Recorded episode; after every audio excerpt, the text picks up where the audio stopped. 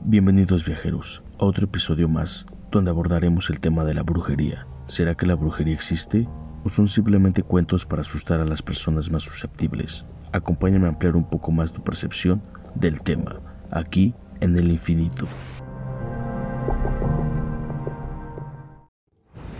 ¿Qué tal amigos? Bienvenidos una vez más al infinito. En esta ocasión vamos a tocar el tema de la brujería. Vamos a hablar sobre los síntomas de la brujería, vamos a hablar sobre algunos casos sonados de la brujería, también vamos a hablar sobre algunos países donde se utiliza esto y también tendremos a la final del, casi al final del podcast una historia que nos mandaron eh, sobre un caso de brujería que se vivió muy de cerca. También yo les contaré unas tres anécdotas e historias sobre la brujería. Y bueno, espero que lo disfruten. Eh, este es el tercer episodio. Quiero agradecer antes eh, de todo, antes de iniciar, quiero agradecer a las personas que me han escuchado, quiero agradecer a los que han compartido y bueno, espero que les siga agradando mi trabajo, espero que les sigan gustando los temas, poco a poco vamos mejorando, poco a poco vamos soltando temas del agrado de todos. Les quiero decir que esta es la primera parte de la brujería, del tema de la brujería, eh, hablaremos en otra ocasión la segunda parte pero antes de eso eh, me gustaría primero terminar esta temporada, que es la temporada 0, y ya en la temporada 1 retomaremos la segunda parte de los temas que quedan pendientes, como lo es el fenómeno de México, como es este el tema de la brujería y en un futuro algunos otros donde solo será una parte, y ya en la temporada número 1 será donde retomaremos la segunda parte para tener bien eh, terminado, se podría decir, el tema y con la información eh, que yo tengo al momento. Pero bueno amigos, eh, vamos a hablar de esto, ¿no? la brujería existe desde hace mucho tiempo se ha usado para muchos fines, pero desafortunadamente las personas suelen recurrir a ella para llevar a cabo sus más eh, oscuros y perversos objetivos sin importarles las consecuencias. En esto de la brujería muchos pensaríamos eh, que solo existe la magia negra y la magia blanca, pero no, hay de diferentes colores. Está la blanca, la rosa, la amarilla, la dorada, la azul, la verde, la roja y claro, la que vamos a hablar hoy eh, la más peligrosa y abominable, la negra. Eh, la brujería ha existido desde tiempos muy remotos. De hecho, en, algún, en la cultura maya se han encontrado algunos escritos donde se explica cómo algunos brujos o brujas hacían mal a través de rituales, de, pociones, de danzas y de otras maneras, o también se les, puede, o se les llama como los chamanes. Pero bueno, eh, este tema de, la brujería, eh, de los brujos en, los tiempos eh, prehispánicos, lo tomaremos en otro tema, ya que es algo muy diferente a lo que conocemos hoy, pero existen escritos donde se puede ver cómo algunos brujos o brujas trataban de hacer el mal a las personas, ¿no? pero como les digo eso tomaremos en otra parte donde hablaremos específicamente de toda la magia se puede decir en los tiempos prehispánicos pero bueno, la cuna de, la magia negra es en África, y donde los rituales pues la verdad es que no son cualquier cosa, eh, se usan para hacerlos eh, los famosos eh, o fetiches y para hacer algunos rituales o pociones se usan desde huesos de animales hasta pues para mí lo más horrible, ¿no? Manos de niños albinos. ¿Por qué? Porque para la brujería africana los niños albinos son una clase de ingrediente extremadamente raro por la población de color negra que eh, en su mayoría en África, ¿no? que hay en su mayoría en África. ¿Y por qué eh, esto es, eh, y por qué tanto buscar a, a niños albinos? ¿Por qué? Porque ellos le dan el significado como si estuvieran combatiendo la luz, ¿no? El bien y pues los niños albinos en África, en algunas tribus de África, son muy buscados por, los brujos de, algunas comunidades y de hecho lo, que ellos eh, más piden o lo que ellos buscan son las manos ¿no? de, los niños albinos y es algo pues de verdad muy horrible, ¿no? Pero esto te habla de los rituales y del poder que, se puede manejar, ¿no? A través de, este tipo de, de objetos que ellos, que ellos ocupan, ¿no? También en algunos rituales eh, que se hacen en África se involucran animales en extremo difícil de conseguir en Occidente o en cualquier otra parte, ¿no? Como leones, rinocerontes, serpientes venenosas y se han encontrado hasta gorilas, se han encontrado extremidades de gorilas, cabezas de gorilas, ¿no? Y bueno, aquí estamos hablando de un ciertos rituales poderosos, de rituales que se pueden llevar solo en ese tipo de lugares, en tribus muy alejadas de, de una civilización, se podrá decir. Y no es que sean incivilizados, simplemente son lugares muy alejados de todo. Son tribus muy alejadas donde la magia negra es lo que rige ahí. El brujo es el que rige, el brujo es el que manda. Entonces, los brujos más viejos en algunas tribus son los líderes de esas tribus. Y entre tribus hay también guerras entre brujos. De hecho, en algunas partes de África hay unas festividades o unos ciertos momentos en, el año donde los brujos más viejos, más sabios y más poderosos de diferentes tribus pelean y compiten por ver quién es el más poderoso, quién es el que tiene el poder más oscuro, el más negro, y ponen a hacer diferentes rituales.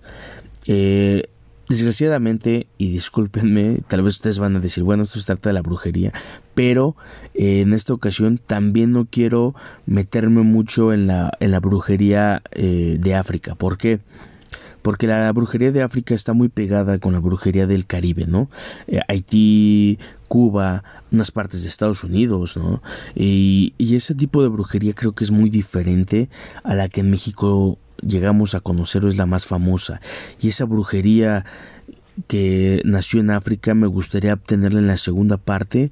Me gustaría explicarles a fondo a detalle porque de verdad que es mucha información y son muchas tribus y son diferentes y ellos tienen muchas maneras diferentes pues de hacer esto, ¿no? De, de tener sus rituales. Ellos tienen maneras muy diferentes de hacer la magia negra. Entonces a mí me gustaría esto exponerlo en la segunda parte y en esta primera parte irnos más de lleno a la brujería que nosotros aquí en México o en Occidente conocemos más. Y hablando de este tipo de rituales, eh, creo que todos conocemos al Bester Gordillo. ¿No? Esta persona que era líder del sindicato de maestros. Y bueno, aquí les comento un poco de, ella. Ustedes dirán, ¿ella qué tiene que ver? Escuchen atentamente lo que les voy a contar. En el libro de los brujos, los brujos del poder de José Gil Olmos, se relata cómo, eh, en su afán de escalar en la política y de obtener más poder ante sus adversarios, ella implementaba ritos de, de magia negra.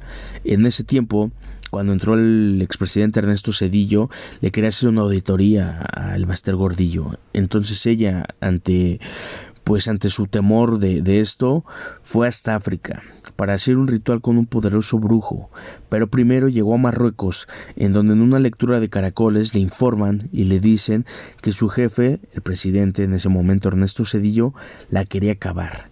Entonces ella tomó un viaje a Nigeria, en donde se hace un ritual muy poderoso. ¿En qué consistía este ritual?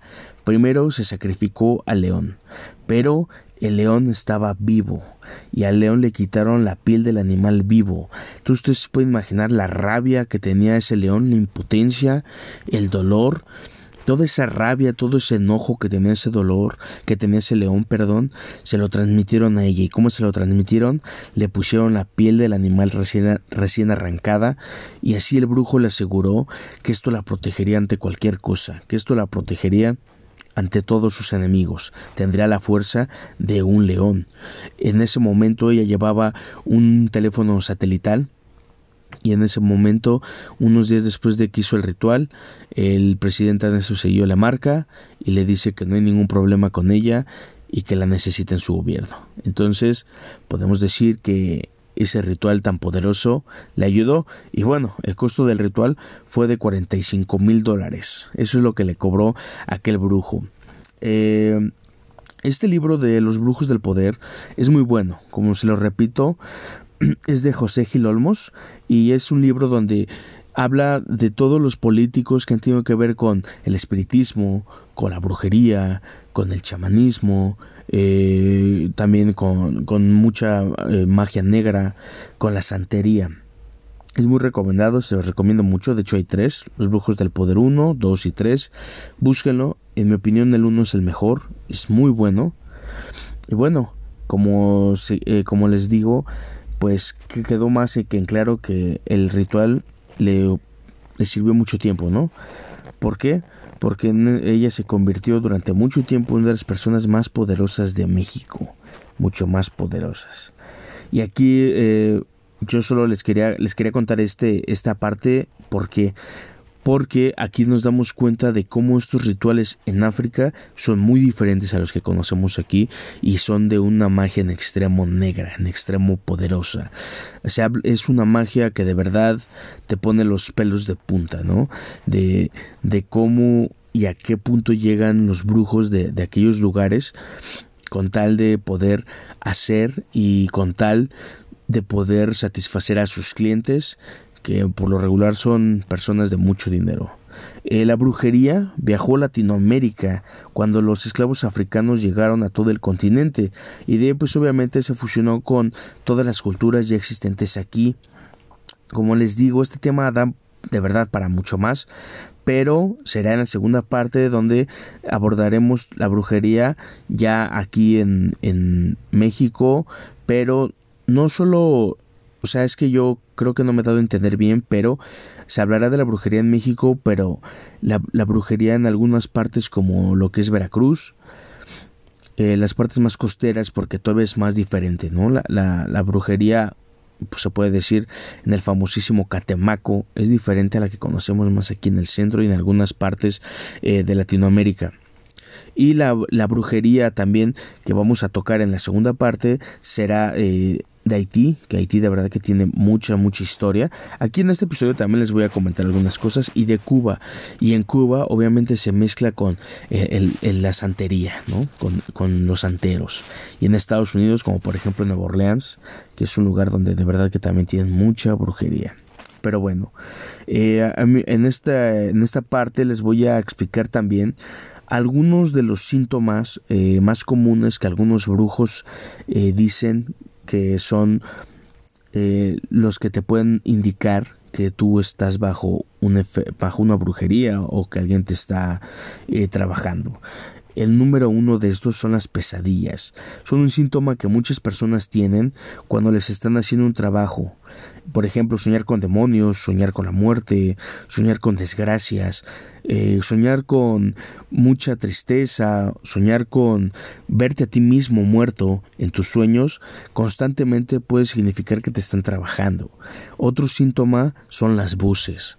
Por ejemplo, si están durmiendo o te acabas de despertar y escuchas tu voz o en la calle escuchas que de repente alguien te llama por, por tu nombre, estando completamente solo, o estando en un lugar donde nadie te conoce, y no hay nadie a tu alrededor que tú veas que te llama por tu nombre, eso quiere decir que te están trabajando y que te están llamando hacia el otro lado. También eh, otro de los síntomas que ellos dicen son eh, sentir que te tocan, que te tocan el hombro, que te tocan los pies, que te tocan las manos. Cuando estás durmiendo el, el clásico que te jalan las patas, se le dice aquí, ¿no? Pues bueno, eso es otro síntoma que los eh, que muchos brujos dicen que, que, es muy común. ¿Por qué? Porque esto quiere significar que los seres que ellos mandan o el ser que ellos mandan te está buscando, te está tocando. También otro fenómeno recurrente eh, es que en las casas de las personas que están trabajadas se muevan las cosas, se caigan de repente, que se funda la luz, que estés en algún lugar de tu casa y huela muy feo, olores fétidos, que en algunas partes de tu casa, por más que tú intentes sentirte cómodo, nunca te sientes cómodo, sientes una pesadez. ¿Por qué? Porque estos seres o, o el ser que ellos mandan está ahí. Y también qué significa, ellos quieren darte a entender que ni en tu casa estarás a salvo, ¿no? Que ni en tu casa vas a poder salvarte de, de estos hechizos, de estos embrujamientos que ellos tienen. También eh, otro muy relacionado con el fenómeno de, de las casas, de tener siempre eh, inestabilidad en la casa, es cuando las plantas se marchitan o mascotas mueren de repente. Eh, repentinamente tienes 10 macetas y de un día para otro las 10 ya se marchitaron. O tienes eh, perritos, pajaritos, peces, tortugas o cualquier mascota que tengas, tú las empiezas a ver eh, cabezbajos, los empiezas, se empiezan a enfermar muchas veces y después mueren. Eh, ¿Por qué? Porque es tanta la vibra tan oscura, tan pesada que hay en esos lugares que los seres vivos, como son las plantas o como son los animales, tienen otra vibración y esa vibración les afecta demasiado. Entonces, es otro de los síntomas recurrentes y que si te está pasando en casa, tú que me estás escuchando, yo te invitaría a que te acercaras a un lado más espiritual, más por el bien. Tal vez no seas alguien religioso, pero yo te invitaría a que lo hicieras. Eh, no pasa nada si tú enfocas tu mente y tú enfocas tus buenas energías en el bien. También otro de los eh, síntomas que existen y que son comunes es el sentir una mirada, sentir una presencia, sentir como si alguien te siguiera de manera eh, constante. Es una manera de acosarte y de no dejarte tranquilo. Es una manera de sentir que siempre e, esa presencia va a estar contigo y siempre te va a estar viendo. Esa es otra manera en que el brujo o bruja que te está haciendo el trabajo te hacen sentir mal, te hacen sentir emocionalmente acosado. También existe uno, eh, el llamado, en los brujos que le llaman el llamado mal postizo. Es cuando una persona de repente se encuentra perfectamente salud y enferma de la nada. Se le empieza a caer el pelo, eh, se le caen los dientes, aparecen ronchas en su cuerpo, erupciones en la piel, y aunque la persona o las personas acudan al médico, no podrán obtener alguna cura, porque en sí la enfermedad no existe como tal, solo es un hechizo enviado, y como se le dice, es un mal postizo. Entonces, en, estas, en estos casos muchas veces son trabajos muy poderosos de brujería cuando se hace esto. Son trabajos que necesitan el sanamiento pero espiritual, no, no, no un sanamiento médico, sino un sanamiento espiritual, pero cuando llega a acontecer esto, muchas veces son trabajos muy poderosos y muy avanzados. Eh, también otro de los síntomas comunes o de los fenómenos comunes cuando alguien está trabajado son las plagas. De repente plagas en tu casa, como de, plagas de moscas, de cucarachas, de gusanos, de ratas. Y lo que dicen muchos brujos que es la más eh, peligrosa, arañas. ¿Por qué? Porque es el significado de que te están haciendo un trabajo muy fuerte eh, de brujería, un trabajo por, por, lo general relacionado con la muerte. Eh, entonces, ¿Qué pasa cuando de repente en una casa que nunca hay insectos se empiezan a ver arañas, se empiezan a ver cucarachas, gusanos, moscas, ratas? Pues esto quiere decir que no hay algo bien. Esto quiere decir que hay un maleficio bien hecho y bien trabajado, ¿no? ¿Por qué? Porque quieren hacerte sentir eh, que tu casa o el lugar donde tú duermes o vives está podrido, se empieza a podrir, ¿no? También otro de los de los síntomas o fenómenos que ocurren y que son muy muy comunes en esto de la brujería es eh, el, la escasez del dinero. El dinero no empieza a rendir, el dinero se va rápido o simplemente no se obtiene el dinero que siempre se obtiene, ¿no? De repente la persona si está trabajando eh, le pagan menos, empieza a tener problemas en los trabajos, si vive en pareja empieza a tener problemas eh, de dinero con su pareja, empiezan a tener escasez de todo, ¿no? Entonces, esto hace sentir a la persona una desesperación y también te hace sentir tanto física, espiritual y monetariamente muy mal, ¿no? Y si bien la intención de la brujería es hacer el mal, eh, también la intención es hacer sentir mal a tu alrededor, ¿no? Es no sentirte bien a tu alrededor, no sentirte bien contigo mismo, no sentirte bien en casa, no sentirte bien con tu familia. ¿Para qué? Para que tú te vayas alejando poco a poco, para que te vayas deprimiendo y así tu cerebro empieza también a tener esas señales de, de depresión.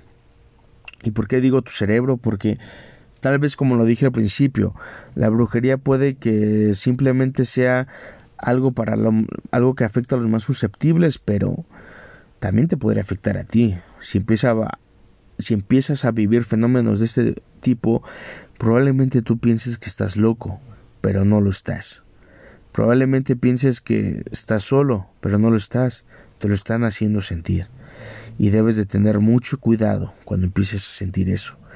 Si bien mi intención no es decirte que creas, y si bien mi intención no es hacerte dudar, mi intención más que nada es que tú tengas en tu mente bien claro que pueden existir personas que hacen el mal, que hay personas que se dedican a hacer el mal.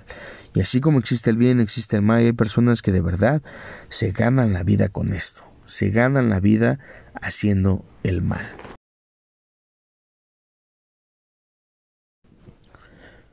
También amigos, en la brujería hay diferentes hechizos. Uno de los más comunes y que siempre se escuchan son los amarres. ¿Qué es el amarre? Bueno, el objetivo de, este hechizo es o tener a la pareja actual a tu lado forzosamente, a la expareja o a alguna persona que quieras tener a tu lado, ya sea sentimentalmente, sexualmente o solamente para tener el poder en ella. Eh, este tipo de hechizos hacen sentir a esa persona una necesidad de estar al lado o al, eh, lado de la persona, ¿no? que hizo el amarre. En este tipo de hechizos se utilizan fotos, prendas u objetos de la persona para así poder hacer un fetiche. Y en los fetiches se utilizan diferentes cosas. Se pueden utilizar eh, desde fluidos de las personas, se utiliza tierra de panteón, se utiliza animales, de hecho, algunos de los síntomas que existen en este tipo de, hechizos es el mal del sapo, cuando utilizan sapos muertos y la gente por lo regular se empieza a inflamar del cuerpo o de la cara. Ese es el mal del sapo y se utiliza mucho en los amarres. Eh, ¿Para qué se hace esto? Bueno, es el, el, único fin de esto es para tener a una persona, como te lo digo, o bajo tu control o que sientes la necesidad. Y desgraciadamente muchas personas que recurren a esto, pero también junto con los amarres se hacen y se pueden fusionar algunos trabajos de muerte. ¿Qué son los trabajos de muerte? Pues bueno, son los peores, son los más oscuros, son los más infames. Y los trabajos de muerte son donde, como lo dice la, la palabra, buscan la muerte de la persona, de la persona afectada. Eh, en este tipo hay varios elementos que se utilizan en, en este hechizo de muerte o en este trabajo de muerte, pero hay dos en, en, común que se utilizan mucho. Uno es la tierra de Panteón, pero hay dos diferentes tierras. La tierra de Panteón, en donde eh, la tierra que comúnmente es la de Panteón, donde se, la que se utiliza para tapar los ataúdes, enterrar a las personas. Esa tierra se utiliza mucho porque porque en esa tierra viene el sufrimiento, viene la tristeza, viene la impotencia, viene el enojo, tanto de las personas que fueron a enterrar a alguien como de la persona que murió. En esa tierra vienen todos los malos sentimientos que suceden eh, en un sepelio, en una muerte y esa tierra se utiliza para hacer este tipo de hechizos, pero cuando verdaderamente quieren acabar con, con una persona, se utiliza la tierra de muerto. ¿Qué es la tierra de muerto? Pues bueno, la tierra de muerto es la que se utiliza, o es más bien la tierra que se encuentra dentro de los ataúdes. ¿Y qué es esta tierra? Es cuando un cadáver está por completamente deshacerse. Es cuando ya se pudrió. Es cuando ya no hay ni siquiera huesos del cadáver.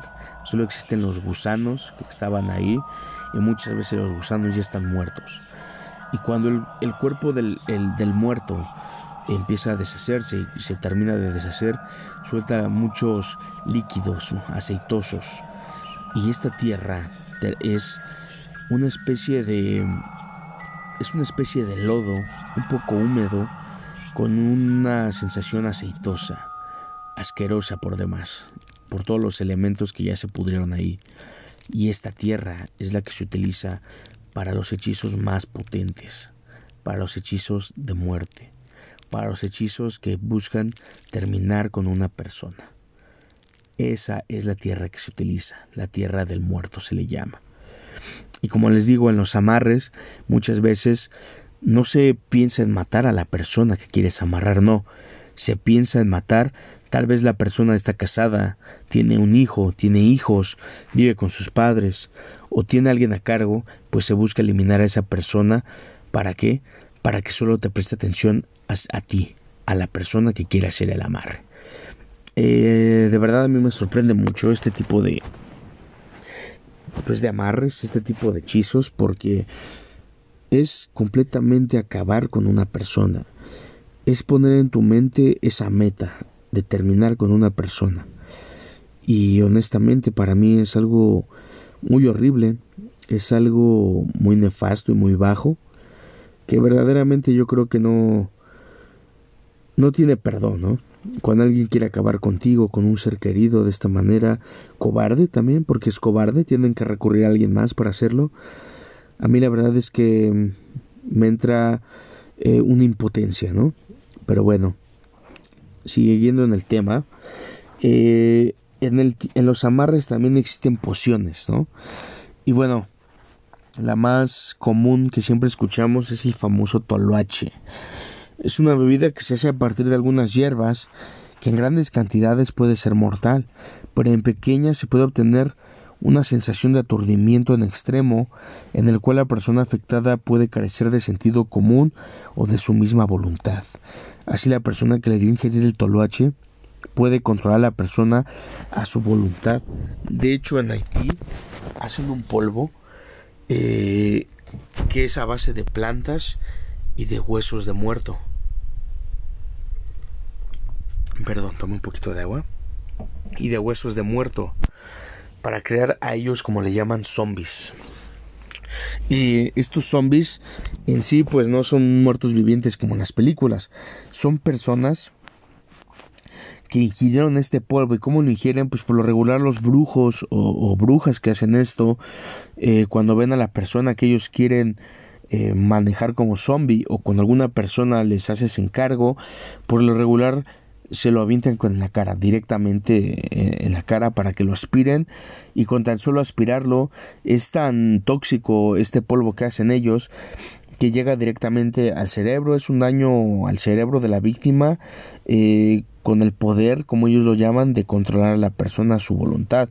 de hecho, les voy a mencionar que en el libro de los brujos del poder se relata cómo Marta Sagún de Fox, que era la ex primera dama de México y, es, y esposa del expresidente Vicente Fox, acudió a un santero para que le ayudara a tener un control sobre su esposo.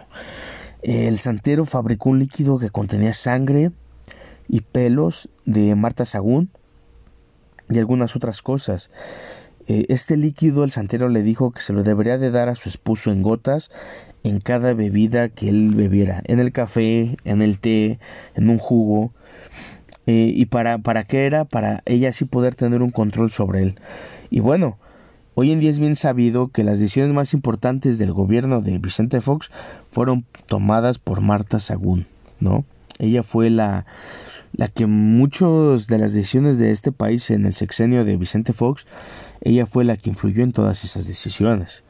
Y cuando el Estado Mayor Presidencial preguntó por eh, a ella qué es lo que le por qué esas gotas se las daba, ella le decía que eran sus vitaminas, las famosas vitaminas del presidente. De verdad que este libro de los brujos del poder es muy recomendado, pero aquí vuelve esto, ¿no?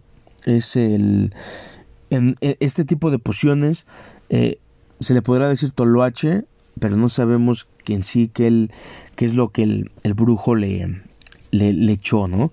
Pero probablemente sí tenía algo, algunas hierbas, algunas, algunas hierbas eh, en, en, especial tóxicas, junto con la sangre y el pelo de Marta, según pues se hace un amarre, ¿no? También esto es un amarre y como lo dije, es para controlar a la persona y para tener poder sobre ella, que es lo que ella necesitaba y lo que ella quería, ¿no?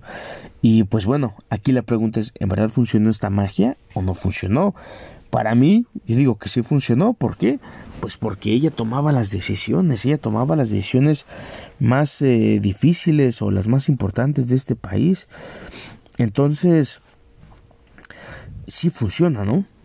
Tal vez ahí sea la susceptibilidad de, la persona a algunas plantas o a, algunos efectos tóxicos de, una, de algunas cosas o simplemente es que sí funciona esa magia y que sí hay un poder ahí más allá. Y bueno, también les quiero contar algunas eh, cosas que llegué a ver. Por ejemplo, recuerdo mucho que por el año 2003, cuando el internet era muy, pues era muy diferente, ¿no? Era muy, muy básico. Yo recuerdo que aquí en México entré a la página de la mano peluda y había un video de una mujer eh, joven, de aproximadamente yo creo unos 30 años, que relataba que su expareja le había hecho un trabajo de magia negra muy potente y que ella empezó a tener mucha comezón en el pecho, pero después esa comezón se empezó a convertir en pequeñas ronchas y esas pequeñas ronchas se convertían en gusanos. Y de hecho me acuerdo mucho que había un video de cómo le salían gusanos en los pechos. De verdad me acuerdo demasiado de ese video y la y ella había acudido a doctores, a médicos y pues nadie le, encontraba eh, algún mal o algún síntoma de algo. Y era en extremo, en extremo desagradable y terrorífico pensar que tu expareja y pensar que la expareja de, de, de esa persona es la que le mandó ese, ese mal, ¿no? Voy a buscar el video, lo voy a poner en la página del infinito, en Facebook, para que ustedes lo puedan ver, para que ustedes vean a qué grado se llega con tal de ver mal a una persona, ¿no? Pero también aquí viene la, contraparte, ¿no? Recordemos que quien manda hacer estos hechizos o quien manda hacer estos encargos con algún brujo, pues se le regresa, ¿no? Se le regresa el, el mal al doble. ¿Por qué? Porque es el pago que se debe de hacer. Cuando tú acudes a alguna magia negra, cuando tú acudes a algún ser de obscuridad, algún ser de bajo astral, siempre te va a pedir un, un pago. ¿Y cuál es el pago? Pues que se te va a regresar mal al doble. De hecho, las personas que se dedican a esto, ellos están conscientes y saben que el mal se les regresará de alguna u otra manera. Pero también ellos saben que si a la hora de hacer el hechizo ellos se deslindan de ese sentimiento de rencor que tiene la persona que manda hacer el hechizo, ellos se deslindan en pocas palabras del mal que le pasa a la persona eh, trabajada. ¿Por qué? Porque en sí ellos solo están haciendo, ellos solo están poniendo la mano de obra, se podría decir. Quien está poniendo todo el odio, todo el rencor, es la persona que contrata al brujo o bruja. Eh, pero bueno, de verdad que yo no, yo no entiendo cómo hay personas capaces de esto. Yo no entiendo la gente que, que se atreve a hacer esto, ¿no? Eh, también en la brujería pues existen eh, algunos otros hechizos. Eh, también hay un hechizo que vi que es muy raro que, y que solo lo, lo, lo hacen personas de de mucho conocimiento en la, magia negra, de personas que llevan muchos años en esto y que son personas de un poder nato, no son personas que piden poder prestado, porque también en, entre brujos hay diferencias. Están los brujos o brujas que tienen el, el, poder nato, el don nato, tienen otros que lo heredan y tienen otros que lo piden prestado a seres de, de oscuridad o seres de bajo astral. Pero este hechizo en sí el que les voy a, comentar ahorita es un hechizo o un trabajo que solo lo pueden hacer las personas que tienen esta habilidad nata, esta habilidad de, hechizo nato y el, el, en sí no tiene un nombre en específico, solo se le dice el maleficio final. ¿Qué es el maleficio final? Pues bueno, es muy parecido a un trabajo de muerte, pero en un maleficio final lo que sucede es que tú no tienes escapatoria ni tienes salvación. En un trabajo de muerte todavía te puedes salvar. Si acudes a tiempo y es a tiempo las cosas te puedes salvar, pero un maleficio final no tienes escapatoria. Es difícil de creer, pero ha pasado. Ha pasado. Hay algunos eh, testimonios de esto. Hay testimonios de de este tipo de trabajos. Y bueno, son trabajos de verdad horribles. Son trabajos que dan a pensar muchas cosas y te da a pensar y te da a decir que de verdad en este mundo existe el mal, existe la oscuridad. En la brujería no es cosa de juego. La brujería es algo serio y que tal vez tú eres una persona escéptica de esto, pero te aseguro que a alguien de tu familia le ha pasado algo así. Alguien de tu familia ha vivido algo de esto. Y me gustaría que si ustedes han tenido alguna experiencia, me la escriban en el o me la manden en el Facebook eh, de El Infinito, de su podcast, para yo poder compartirla con todos ustedes, con, toda la comunidad. Y bueno, eh, les quiero contar un relato sobre una persona que fue víctima de, de brujería. Y esta historia me la contaron, me pidieron que, que pues no dijera nombre, que fuera anónimo, pero lo voy a relatar en primera persona para que se entienda mejor. Eh, espero que les haya gustado esta información que les di y voy a contar unos tres relatos de brujería y después les dejaré con un relato que me mandaron en audio muy impresionante y de verdad en extremo aterrador.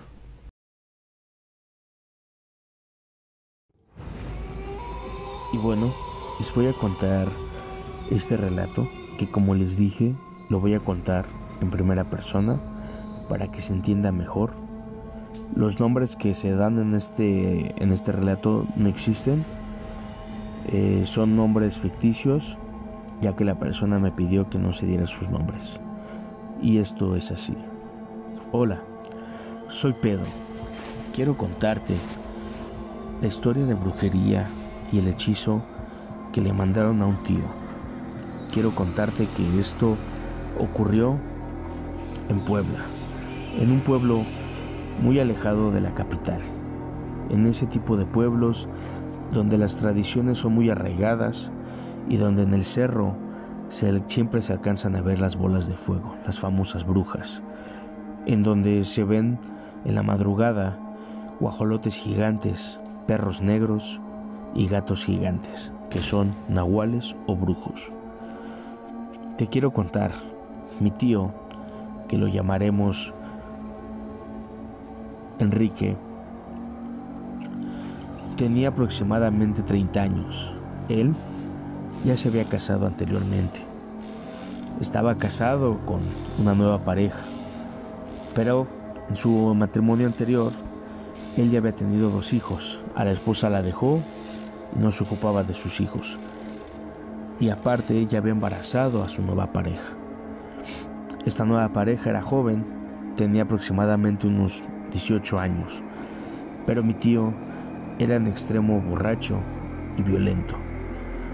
A la pareja que él tenía la maltrató mucho tiempo hasta que él la dejó también por otra persona. Esta última persona era una mujer de su edad, pero una mujer con carácter. Era una mujer que no se dejaba de nadie y que por el pueblo se rumoraba que su familia eran brujos, que en su familia había brujas y que eran personas que hacían trabajos muy oscuros.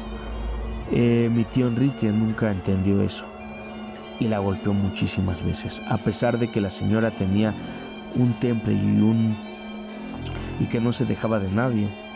Ella muchas veces sucumbió ante sus golpes y ante la ira de mi tío. Esta señora lo dejó, pero antes de irse le dijo, te vas a arrepentir de lo que me hiciste, te lo juro que me las vas a pagar. Mi tío nos contó eso cuando ella la dejó y él solo decía que estaba loca, que ella iba a regresar y que, o que él se iba a encontrar a otra mujer como siempre lo hacía. en una ocasión, mi tío al despertar tenía una roncha en la cara, una roncha como si un músculo hubiera picado. Le daba mucha comezón, pero él no lo tomó en cuenta. Él simplemente pensó que era una roncha como tal. Pero a medida que en ese día le iba rascando, la roncha empezó a crecer un poco más. Al otro día, la roncha ya había crecido un poco más y parecía más que una roncha, una bola.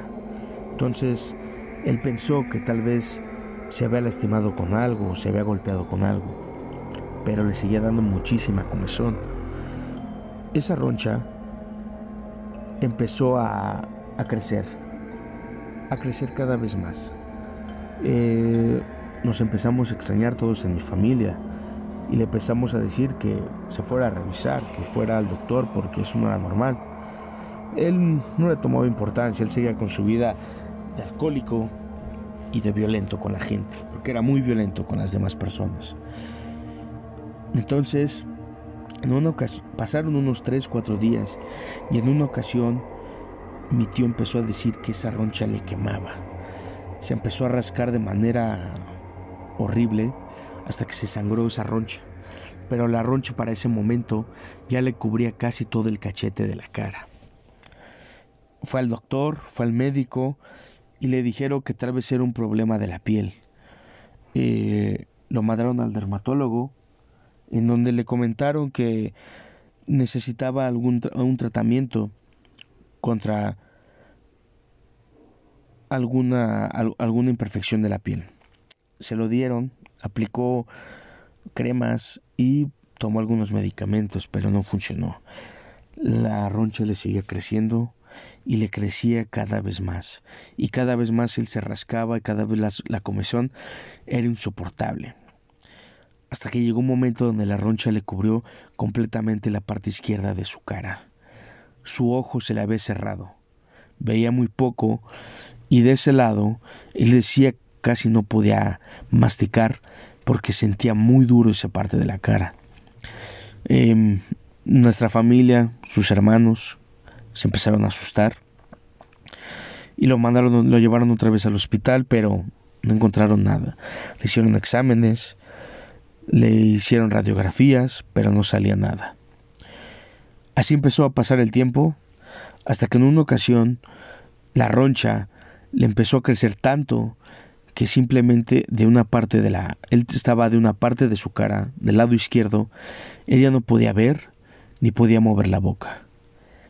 Mi madre, que es hermana o era hermana de mi tío, se empezó a encargar de él. Y ella le daba de comer y ella estaba con él. Mi tío ya no podía hablar muy bien.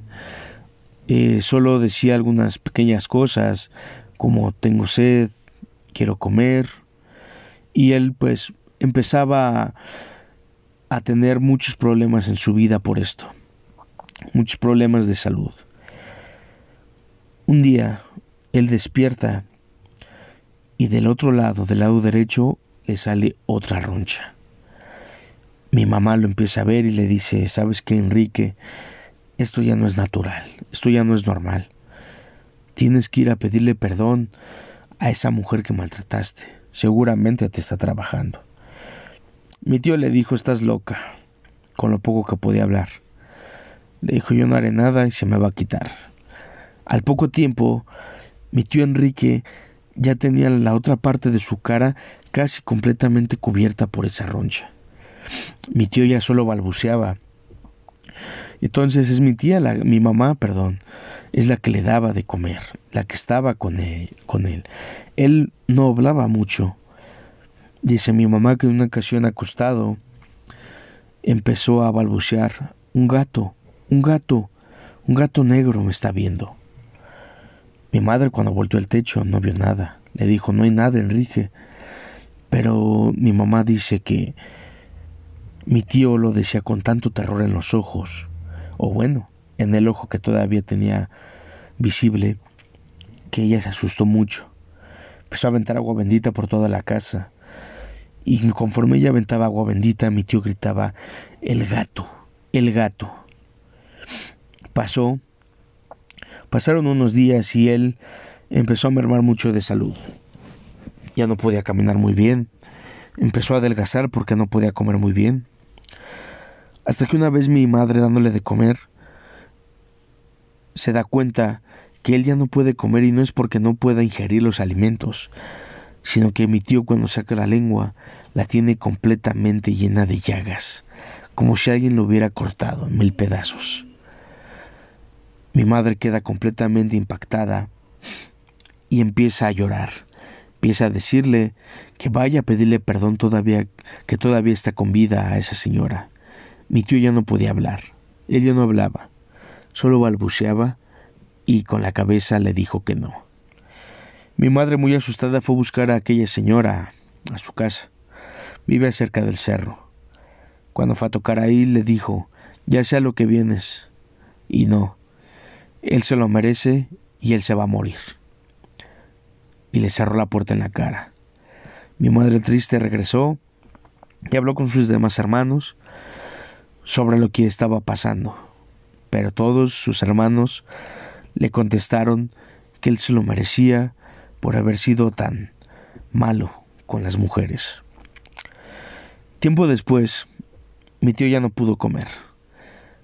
Ya no podía comer, ya no veía, había perdido la vista de los dos ojos y su lengua seguía igual, con muchas llagas.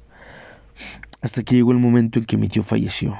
En aquella ocasión recuerdo que mamá estaba muy triste, porque a pesar de que mi tío había sido muy mala persona, ella lo quería porque lo había cuidado y ella al final de cuentas pues era su hermano. En esa ocasión recuerdo que lo pusimos en la caja, lo pusieron en la caja, lo estaban velando y para tratar de que la imagen no fuera tan grotesca, le pusieron un pequeño pañuelo blanco encima de la cara. Cuando fuimos al panteón a enterrarlo, recuerdo muy bien que cuando abrieron el ataúd por última vez, para que se despidiera tanto mi madre como mis tíos, le quitaron el pañuelo y mi tío ya no tenía nada en la cara, ya no tenía esas ronchas horribles ya no tenía nada. Él estaba bien de la cara.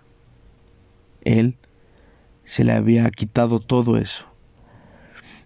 Y al fondo me dice, al fondo del panteón, me dice mi madre que se asomó y al fondo vio caminar un gato negro que caminaba y volteaba a ver a mi madre.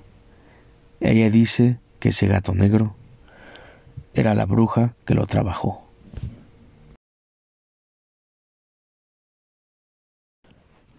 Esta es otra historia que me mandaron. También la contaré en primera persona para que se entienda mejor y así tenga más sentido. Hola, mi nombre es Pedro. Les voy a contar la historia que le sucedió a mi familia. Mi prima, que desgraciadamente falleció por este mal que le enviaron, era muy bella. Tenía en ese tiempo 18 años empezaba a vivir. Ella empezó a tener una relación con un chico que conocía desde la secundaria. Mi prima era muy linda, era muy bien educada. Sus padres la habían educado para ser una niña bien portada, una niña muy educada y sobre todo muy inteligente. El chico con la que ella empezó a tener una relación de noviazgo era un chico común y corriente. Nadie se imaginaría ese chico es el que le mandaría esto. Ellos empezaron a tener su relación y fue muy duradera. Duraron dos años. Al término de la relación, ella estaba muy triste, pero se sentía bien. Al final de cuentas, había terminado esta relación por un engaño, por una infidelidad. El chico la buscaba y la buscaba constantemente. A veces tenía que salir mi tío a correr al chico de la casa, porque era insoportable, porque iba y la buscaba y la buscaba. Él le mandaba mensajes a su teléfono celular, donde la amenazaba y le decía que iba a regresar con ella, que ella iba a ser de él para siempre, si no iba a ser de él, no iba a ser de nadie. Pasó el tiempo, mi primera delgada, ella mediría aproximadamente unos 65, pero era delgada. Entonces de un momento a otro ella empezó a, subir de peso. Pero empezó a subir de peso de una forma rara. No de una forma normal. De un momento a otro la empezamos a ver más llenita. Y dijimos, bueno, está creciendo. Está comiendo más, pero no. Ellos, mis tíos la llevaron al médico. Y ella le decía al doctor que sentía en la panza cada que comía como si le soltaran aire, y así decía, como si soltaran aire dentro de su estómago. A lo que el médico, cuando la terminó de revisar, le dijo que no tenía ningún problema, que probablemente su metabolismo se hizo un poco más lento, así que le recomendó hacer una dieta le recomendó hacer mucho ejercicio. Ella empezó a hacer ejercicio y a seguir la dieta como le mandó el médico, pero ella siguió engordando.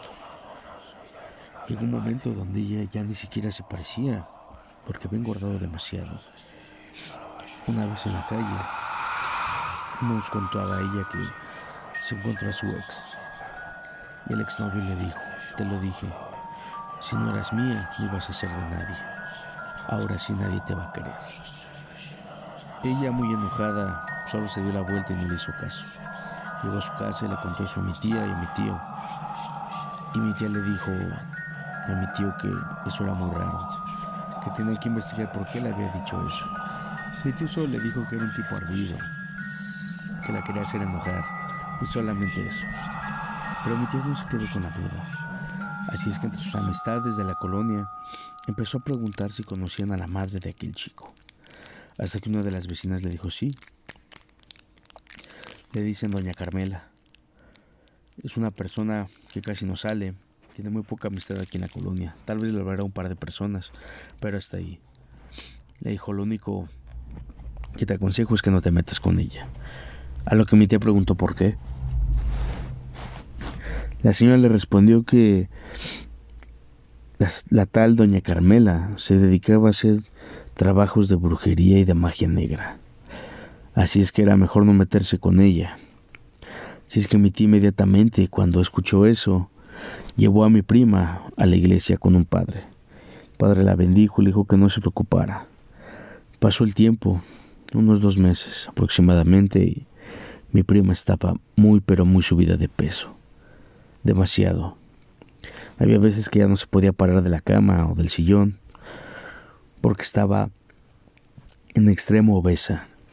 La llevaron al médico y nunca le encontraron nada. Hasta que en una ocasión Murió de un paro respiratorio por la misma obesidad. Recuerdo mucho que tuvieron que mandar a hacer un ataúd especial para ella, ya que no cabían los normales, de lo gordita que estaba. Recuerdo mucho que cuando estábamos en el panteón y cuando íbamos a cargar la caja del féretro, no pesaba nada. Y mi tío dijo, ella ya se quiere ir tranquila. ¿Cuál fue la sorpresa? Que cuando abrieron el ataúd, mi prima estaba como antes, delgada y bella. Mi tía y mi tío en ese momento cayeron desgarrados al suelo, llorando. No podían creer lo que estaban viendo. Pero desgraciadamente mi tía, mi prima había fallecido. Al poco tiempo nos enteramos que el ex, el exnovio de mi prima, había fallecido en un accidente de auto y que era tal doña Carmela. Le había dado diabetes y le habían amputado las dos piernas, estaba sola y que probablemente le iban a desalojar de la casa que rentaba ya que no podía trabajar. ¿Qué les quiero decir con esto? Que sí, se llevaron a mi prima, pero el mismo karma se los llevó a ellos.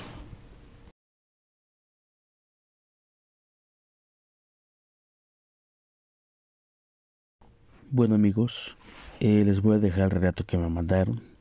Es un relato que me mandaron por audio. Es muy interesante, muy impactante y la verdad es que da mucho que pensar. Se los dejo a continuación, que lo disfruten.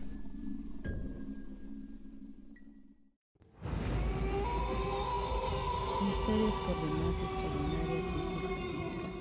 Esta historia que a continuación hablaré la viví junto junto a una amiga que fue casi como una. Esto fue hace aproximadamente 27 años. Habitábamos en un edificio con 20 departamentos. Yo en planta baja y mi amiga en el tercer piso. Esto en el estado de México. Cotidianamente nosotros salíamos, teníamos que reunirnos después de nuestros eh, labores diarias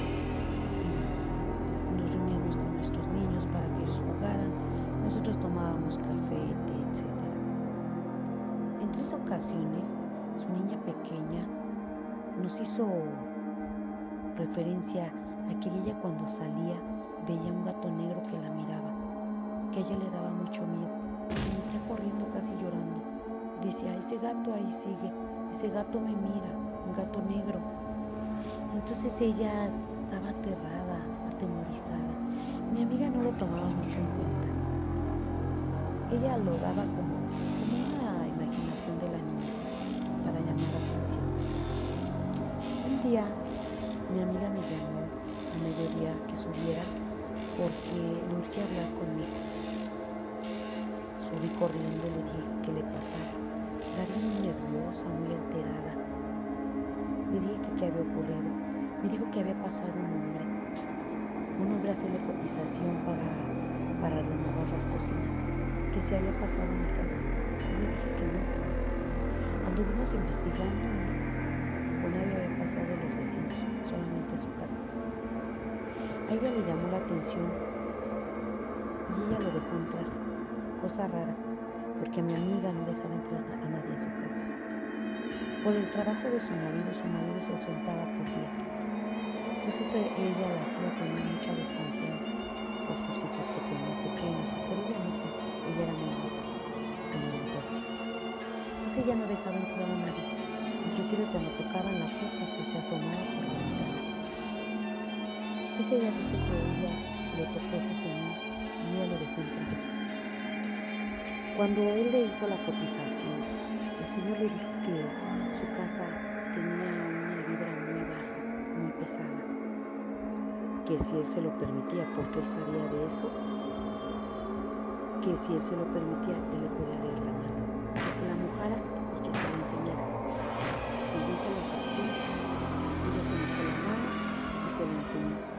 se la leyó y le dijo que su esposo la estaba engañando con una mujer por donde él trabajaba. Ella se quedó, no lo podía creer sí y no, mas sin embargo ella se enganchó. Él le dijo que si ella quería también y si se lo permitía, que le podía hacer una limpia con un huevo. Le pidió un vaso de cristal con agua y un huevo. Ella lo dudó, pero volvió a aceptar. Fueron a su recámara, hizo la limpia con el huevo, el huevo lo puso dentro del agua con el vaso y dice que apareció un pene, un pene erecto, un pene bien hecho, me decía ella. Me horroricé cuando vi eso. Le pregunté al Señor qué era eso y él me dijo, usted lo está viendo, es un pene, señora, un pene erecto. ¿Qué es eso? ¿Qué significa? Eso significa que cuando su esposo tiene relaciones sexuales con su amante, su amante le introduce el mal él viene con usted a tener alguna relación, ese mal se introduce hacia usted. No, no lo puedo creer, por favor váyase. Ella le dijo que se fuera. Y él le dijo, sí, ya me voy señora, solamente le voy a decir y le voy a proponer algo. Le vuelvo a repetir que yo tengo conocimientos de todo esto. Si usted quiere, yo la puedo ayudar. Con, esto, con esta situación de su esposo y su amante. Porque sí tiene un amante. Él le volvió a decir, si usted me da una prenda que usted no se haya quitado en tres meses, yo le ayudo. Y ella sin temor a equivocarse se quitó su reloj y le dijo, sí, ayúdeme. Le dio el reloj y él se fue. Le dijo, tendrá noticias mías y muy pronto. Él no volvió. Él se fue. Ella quedó pues horrorizada y me dijo, ¿qué sería? Y le dije, tómalo como un charlatán que te quiso robar y te robó tu reloj. Tú sigue tu vida normal. Ni siquiera le menciones esto a tu marido. Así fue. Pero a las dos semanas ella comenzó a tener muchos dolores de piernas, dolores intensos. Y posteriormente a los días comenzó a tener unas erupciones en las piernas, como unas ronchitas. Y estas cada vez se iban haciendo más grandes. Entonces eso ya fue muy alarmante. Se fueron al médico, el médico le hicieron estudios, le dijeron que no era nada, que pudo haber sido algo que le cayó mal y eso le provocó. Le mandaron pomadas y medicamento que eso le iba a, terminar esa, esa situación de malestar. Ella hizo todo lo que los médicos le recomendaron. Así lo hizo. pero eso no mejoraba. Con el paso de los días cada vez era más y más fuerte. Ella se empezó a adelgazar mucho, dejó de comer, se hizo chiquita. Entonces nuevamente la volvieron a llevar al médico. Le dijeron esta vez que se trataba que ella estaba desnutrida, tenía desnutrición, que le iban a poner nuevamente medicamento y la iban a nutrir vía, vía este, intravenosa. Así lo hicieron, le dieron tratamiento, etc. Le dieron de alta, volvió a su casa, pero eso no, no se retiraba. Ella se seguía sintiendo mal. Nuevamente volvió a caer al hospital. En el hospital nuevamente cae, los médicos nuevamente hacen estudios, etcétera, y, y oh sorpresa, le encuentran un pelo negro de un gato en un pulmón. El médico le hace referencia a su esposo y le dice que si tenían mascotas. Él le dice que no, nunca han tenido mascotas. Y, le, y le, ahí es donde le comenta, le encontramos un pelo negro de un gato a su esposa en un pulmón, señor. No, pues él se quedó sorprendido, no sé de dónde. No lo entiendo. Regresó nuevamente a su casa mi amiga. Mi amiga se siguió consumiendo. Su salud se seguía minando. No había cura. Un día yo llevé a una amiga que ella tenía un hermanito espiritual. Es decir, su cuerpo de ella hace la fuente de energía como para, para tener al, hermanito y el hermanito pueda por medio de ella ayudar y manifestar lo que él lo que él quiere. Entonces ella hace una serie de, de, oraciones y, y, movimientos y ese hermanito se introduce dentro de ella y entonces ella puede hablar por el hermanito. Ella comienza a hablar con mi amiga y le empieza a comentar que qué le pasa, que qué tiene. Mi amiga le empieza a decir todo lo que ella siente, todo lo que ella le pasa. El hermanito le dice que por lo pronto ella le va, le va a poner una transfusión sanguínea y le va a hacer una serie de rezos, de oraciones, veladoras, etcétera, que en el nombre de Dios ella se va a curar. Ese día ella me pidió, el hermanito me pidió una serie de, de, de cosas como algodón, alcohol, jeringas, este, plasmas de sangre, de hecho me pidió. Llegamos con ella, con todo, este, todo espiritual. Entonces ella me comenzó a decir, estira tu brazo, este, le rezamos antes, luego le dijo, estira tu brazo, te voy a poner una inyección, va a doler un poco, etcétera. Cuando ella le pone el dedo haciendo alusión a la jeringa sobre su brazo en la vena y ella empuja un poquito, fue muy leve, muy tenue lo que hizo. Mi amiga grita horrible y dice, me duele, me duele mucho. Yo me quedé sorprendida. El hermanito le dijo, sí te duele porque es una jeringa y es una, una aguja la que te estoy introduciendo. Es sangre la que te voy a poner porque se debe de limpiar tu sangre que tienes tu sangre está muy mal. Ella comienza a, a, a, pues a, tranquilizarse cuando le dice el hermanito estamos a punto de terminar. El hermanito saca la jeringa, le pone un supuesto algodón, le dobla su brazo y le dice en este momento te vas a sentir tranquila. Y el, el, hermanito me invita a rezar junto con él una serie de oraciones. Empezamos a rezar, a rezar, a rezar. Y entonces todo esto se empieza a calmar, a tranquilizar. Cuando estamos en ese momento, abren la puerta y llega su marido. Su marido se ofendió horriblemente. Me corrió y me dijo que no volviera a pisar esa casa, que él no le gustaban esas cosas y gritó una serie de blasfemas y cosas feas.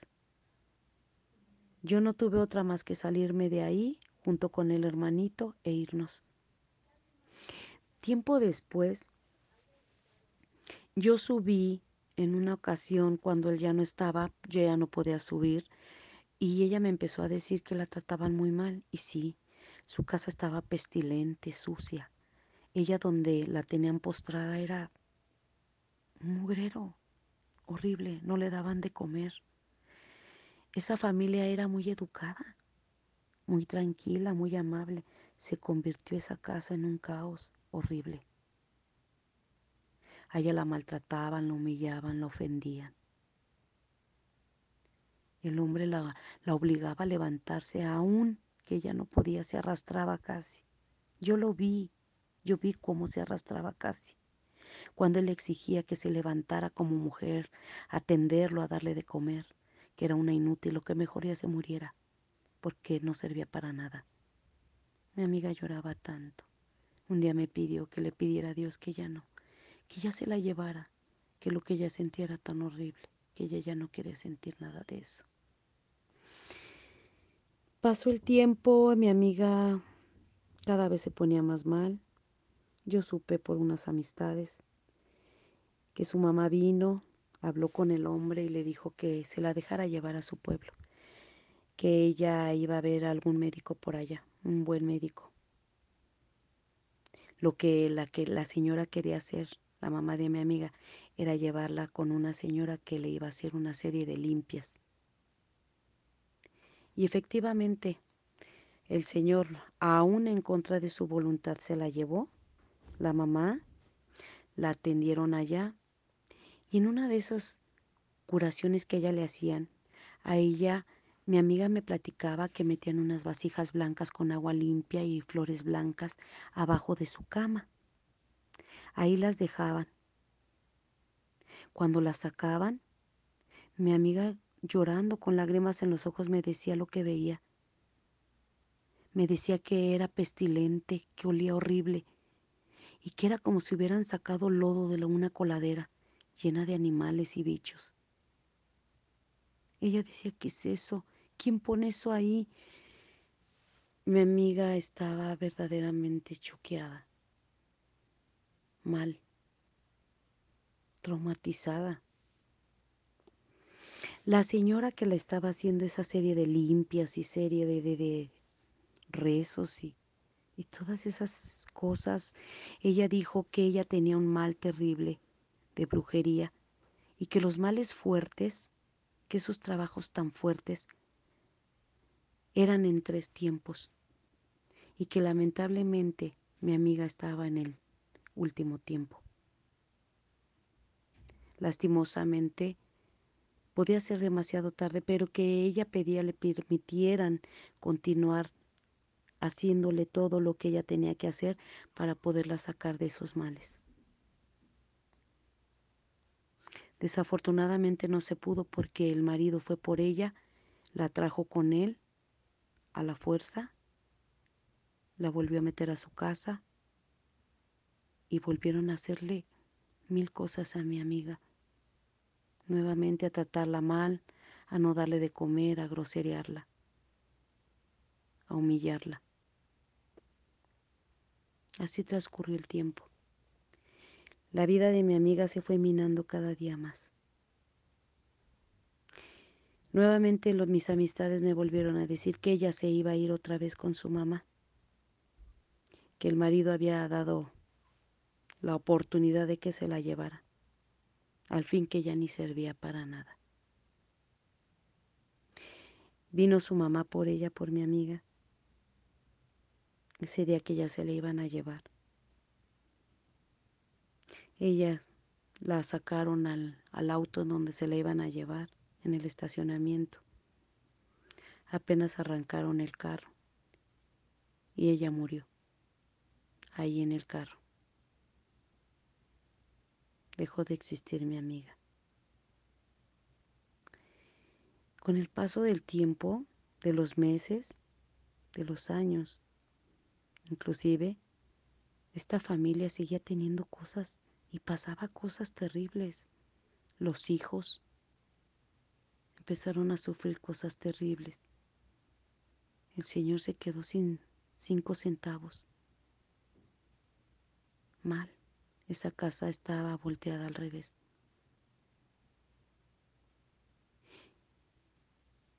Después poco a poco como que se fue mejorando la situación, como que se fue componiendo toda la situación. Pero misteriosamente hace 17, hace 10 años, más bien hace 10 años, una hija de mi amiga murió en similares condiciones que su madre. Hasta hoy su padre con sus propias palabras me lo dijo. Es inexplicable. No entiendo nada de esto. ¿Cómo pudo suceder? Y cómo mi hija muere casi igual que su madre. Es así esta historia. Esta historia que hoy recuerdo con, con mucho asombro, con mucha tristeza y, y bueno, siempre voy a recordar a mi amiga con mucho amor, mucho cariño y mucho respeto para ella. Pongo esta historia sobre la mesa para que ustedes juzguen y opinen. ¿De qué se trató verdaderamente esto? Porque ese hombre que entró a esa casa a partir de ese momento pasan una serie de cosas. Ese hombre jamás volvió. Y mi amiga dejó de existir. Gracias por escuchar mi historia.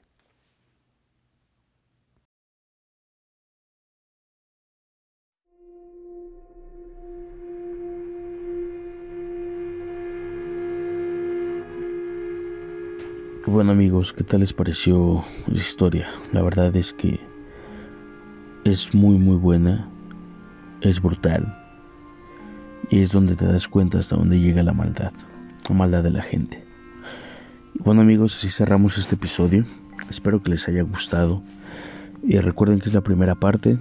La segunda parte vendrá los inicios desde África hasta Haití, Cuba, Estados Unidos, otras partes de Latinoamérica.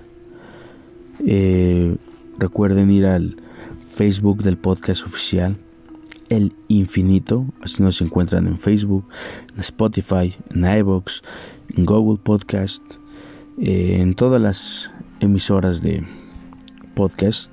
Ahí nos encuentran. También visiten la página hermana Comunidad OVNI México. Eh, recuerden compartir, nuestro podcast. De verdad que estoy muy agradecido con los que nos han escuchado. Eh, seguiremos trabajando, seguiré trabajando para mejorar. Espero que les haya agradado este podcast sobre la brujería. Espero que hayan pasado un buen momento. Eh, que les haya dado miedo, porque ese es el chiste. y bueno, les agradezco mucho. Eh, recuerden que nosotros seguiremos viajando hasta llegar al infinito.